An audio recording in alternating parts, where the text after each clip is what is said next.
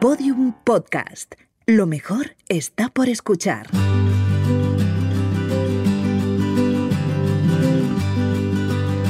Construyendo el futuro de tu negocio.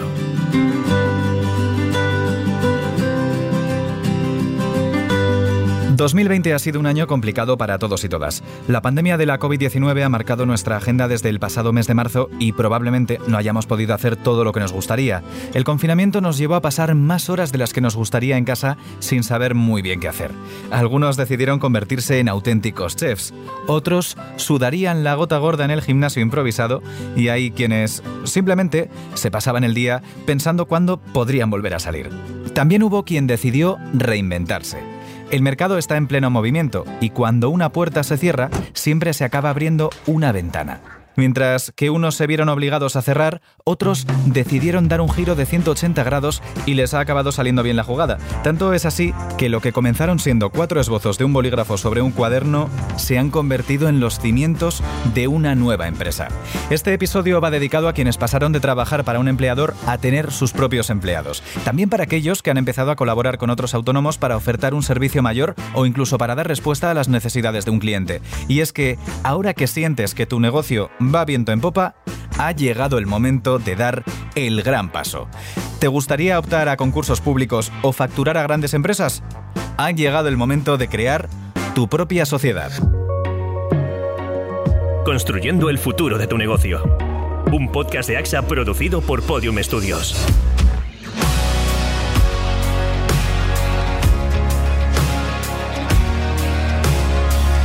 Antes de continuar, quería saludar a mi compañero David, que ya está por aquí. hola, hola. Pues bien, con ganas de, saber cómo montar nuestra propia empresa. A ver, eh, ya sé que ha quedado muy épico, pero la idea no es montar una empresa contigo, David. Que venga, que sí, hombreño, que se me ha ocurrido una idea buenísima. Mira, tú tranquilo que yo controlo. Y más después de escuchar a, a, Fernando. A día de hoy, Fernando Ballester está empleado a tiempo completo por una empresa, pero también cuenta con un proyecto muy ambicioso que se llama Reportaro. Una idea tan buena que le ha llevado a constituir su, propio, su propia empresa. Esta es su historia. A lo largo de 2020 hemos tenido una tendencia al alza en los ingresos y en las principales métricas de uso. Como la naturaleza de nuestro proyecto es puramente digital y con un modelo de negocio escalable, pues eh, tener una empresa también nos permite explorar acuerdos con inversores o acceder a financiación de capital riesgo mi socio Javier y yo teníamos un pacto de socios privado donde se indicaba que si alcanzábamos ciertos hitos, pues nos comprometíamos a constituir. Y eso es lo que ha pasado. Hace un par de años mi mujer y yo montamos una clínica de fisioterapia para embarazadas aquí en Valencia y te digo que esa experiencia sí la definiría como puro vértigo. Lo que te juegas para poner en marcha un negocio físico solo para abrir la persiana es mucho más de lo que arriesgas lanzando un proyecto en el mundo digital. Para reportar optamos por una sociedad limitada. Miramos también la opción de comunidad de bienes pero no nos ajustaba y bueno, también eh, asesorándonos eh, finalmente hemos constituido como SL. El único problema que hemos tenido ha sido una anécdota y es que hubo una errata en el domicilio social y ahora pues lo tenemos que corregir. El proceso en sí no ha sido complicado. Los trámites para registrar el nombre de empresa, abrir una cuenta, mm, depositar el capital social, la firma de la escritura, todo eso ha ido muy rodado. Eh, yo creo que lo más complicado en nuestro caso, siendo dos socios, pues habría sido todo lo referente a cómo se reparten las participaciones, la dedicación de cada uno, pues, qué pasa si, entra un tercero a la sociedad o si hay un tema de inversión. Pero bueno, nosotros, eh, como Javier ya tenía experiencia previa en otra empresa también del mundo digital, pues ya lo teníamos todo bastante registrado en un pacto de socios inicial que habíamos hecho. Entonces simplemente ha sido incorporar todas esas condiciones a, la constitución de la sociedad. Creemos que tenemos una herramienta que propone un modelo diferente a cómo se han hecho las relaciones públicas eh, en las últimas dos décadas por lo menos. Y estamos decididos a seguir explorando ese camino y mejorar el producto. ¿no? Eh, tampoco se nos escapa que bueno, eh, este tipo de, empresas del mundo startup pues a veces necesitan inversión para acelerar ese viaje. Entonces, bueno, son caminos que, también tendremos que, que explorar en función de cómo nos vaya este año. Y yo tengo bastante claro que el hecho de que hayamos pasado de ser un proyecto prometedor a una empresa formal eh, tiene mucho que ver con la entrada de Javier en Reportaro Eh, entonces mi consejo sería para quien crea que tenga algo prometedor entre manos, pero esté un poco estancado o no pueda dedicarle eh, gran, gran parte de tiempo, pues sería seguramente que se rodee de talento para poder crecer. Una historia increíble, la verdad, y más en estos tiempos, así que si estáis pensando en crear vuestra propia empresa, será mejor que valoréis las distintas opciones que os ofrece el mercado y que os decantéis por la que mejor se amolde a vuestras características. ¿Todavía no sabes cuáles son los distintos tipos de sociedad? Pues como siempre te lo cuenta Gustavo Luna.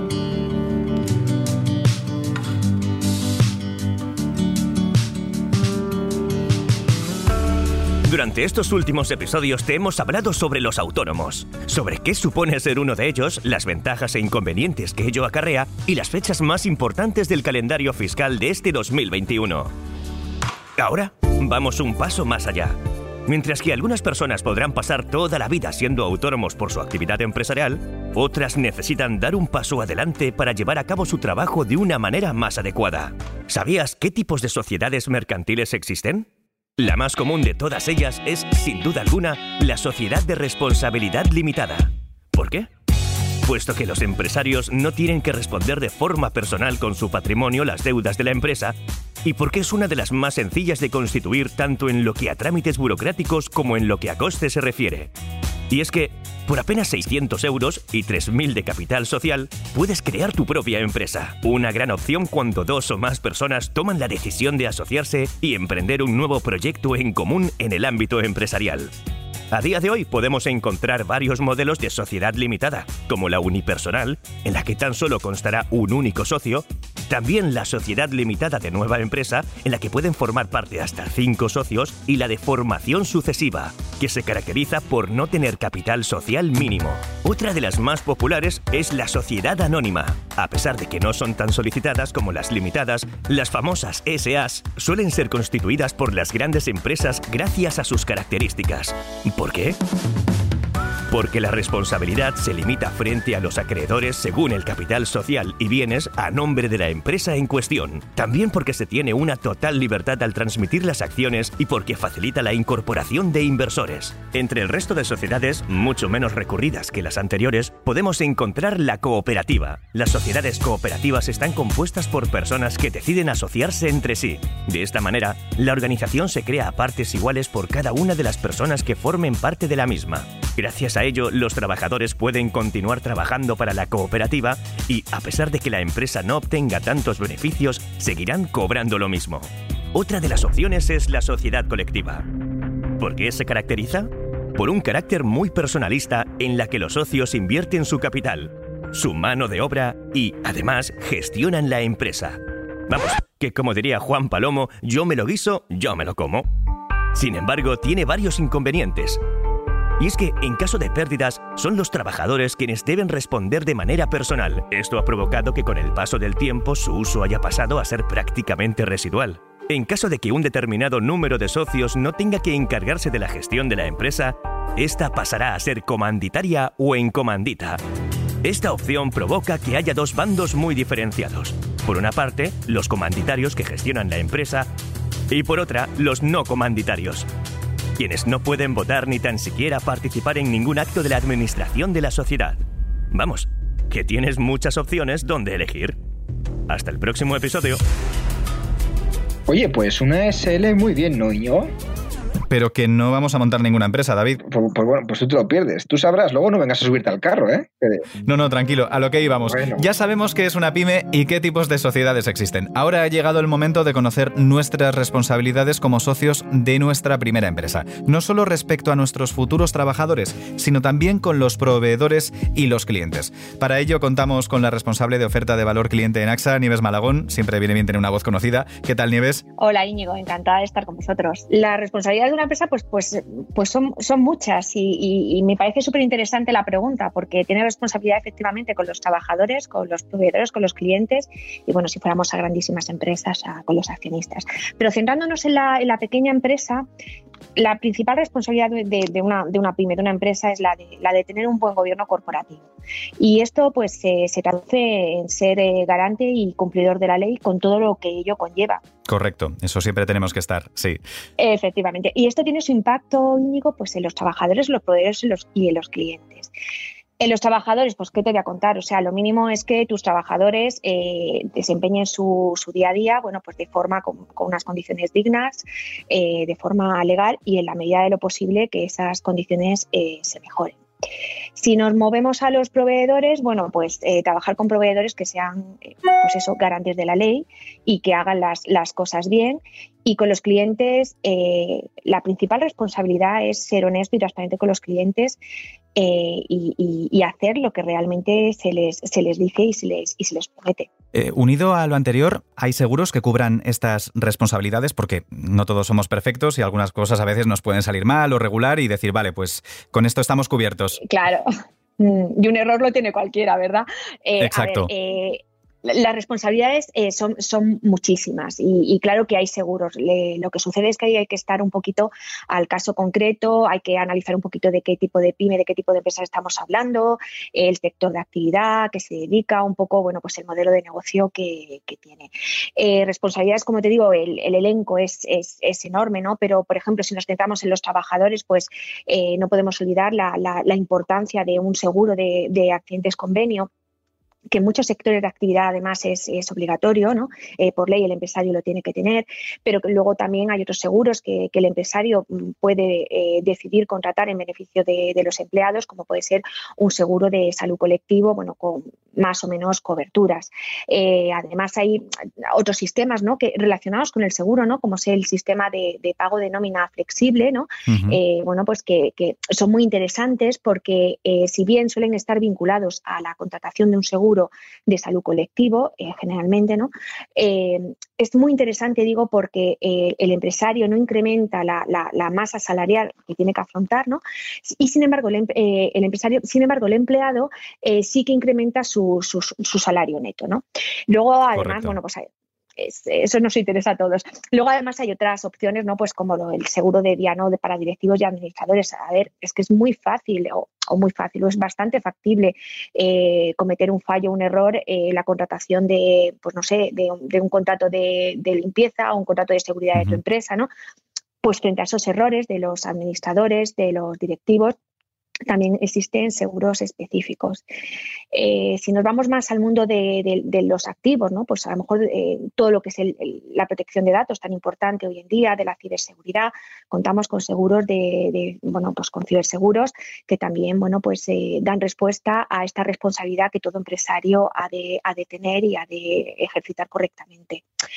El elenco es, enorme, no podemos hablar de seguros de responsabilidad medioambiental, etcétera, etcétera. Lo importante, Íñigo, eh, para mantener esta buena gestión de la empresa, analizar muy bien el caso concreto, ver qué tipo de empresa, de qué tipo de empresa estamos hablando, el sector de actividad y, también, bueno, pues ponerte en manos de, expertos, de, agentes expertos en seguros que, ayuden al empresario a mapear eh, pues todos los riesgos que tienen, porque van a tener que hacer frente eh, a seguros obligatorios, pero luego a otros seguros que no son obligatorios, pero sí que son muy recomendables para el día a día de una empresa.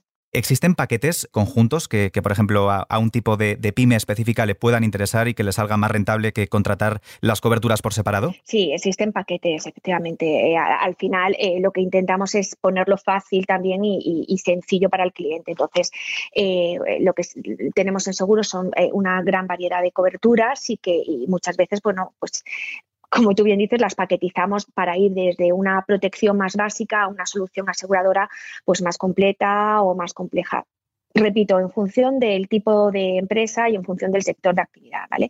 O, por ejemplo, pues no es lo mismo eh, un, comercio, pues una farmacia es un comercio, ¿vale? Pero eh, tiene eh, pues productos, medicamentos con temperatura controlada, tiene pues mercancía que muchas veces es muy golosa de robar determinados medicamentos porque tienen una buena entrada, por desgracia, en el mercado negro, etcétera, etcétera. Y una librería o, no sé, una tienda de ropa también es un comercio, pero el mapa de riesgos es completamente distinto. Al final lo que hay que buscar es la protección más adecuada a, cada, a cada negocio a cada actividad y esto, eh, bueno, pues eh, se consigue o se puede trabajar y lo solemos trabajar a través de una serie de, paquetes.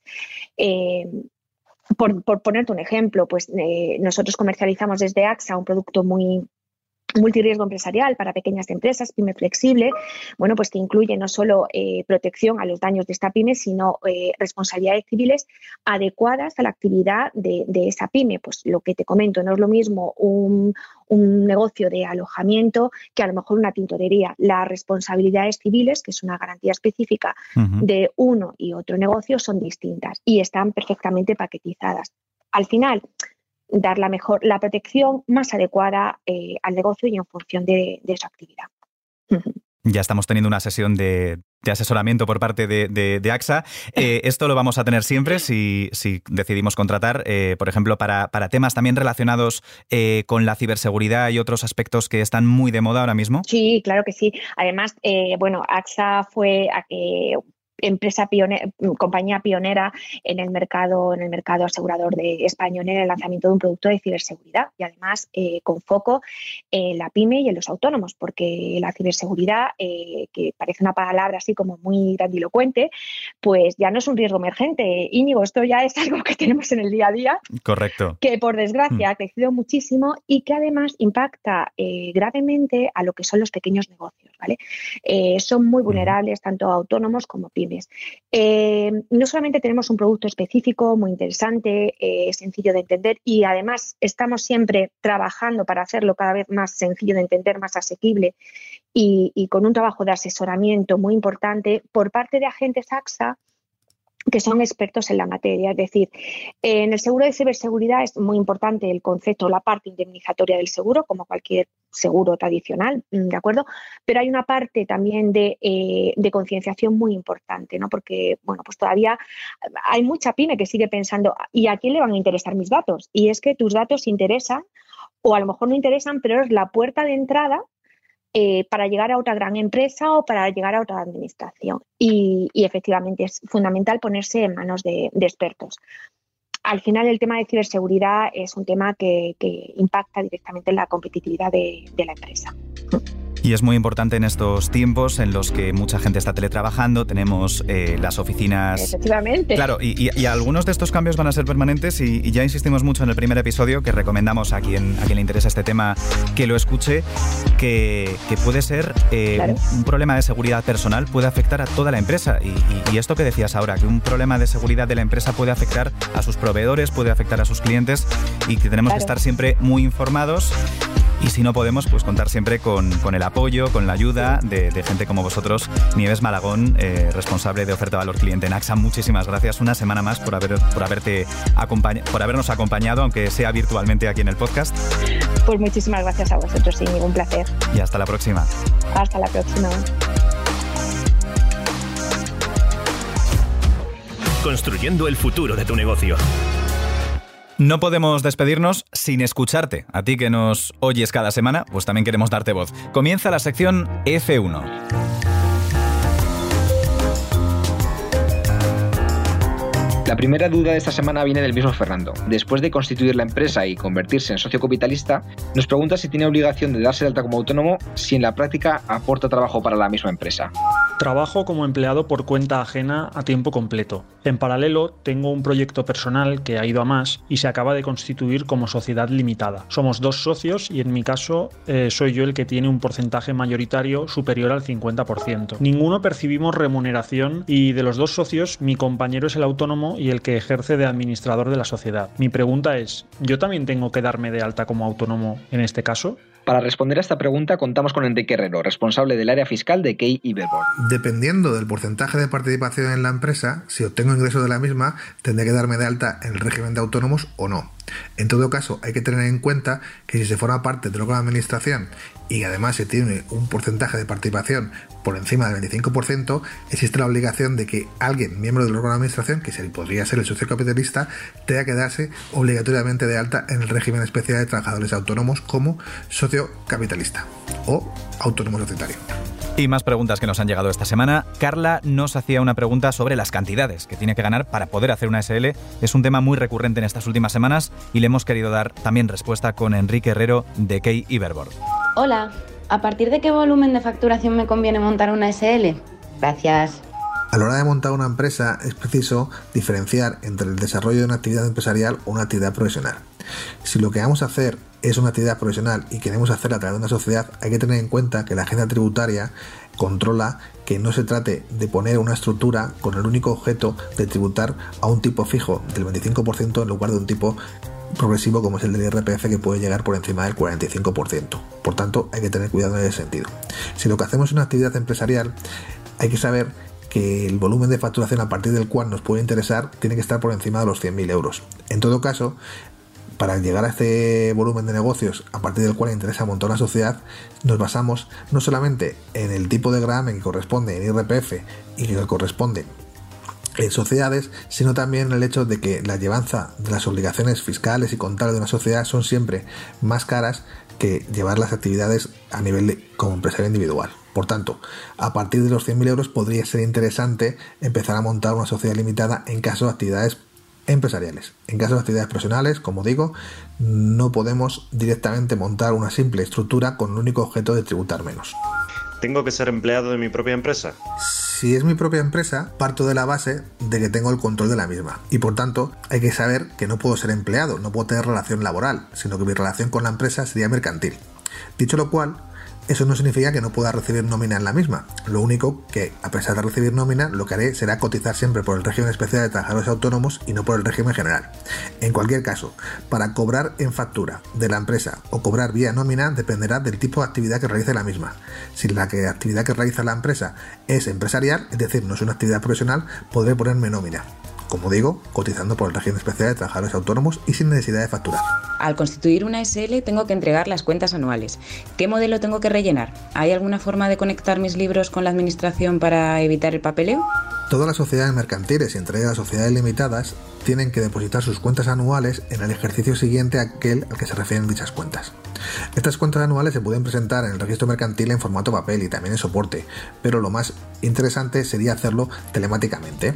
Para ello habría que descargarse de la web de, registro, de registradores.org el programa de dos a través del cual se pueden depositar ese tipo de cuentas anuales.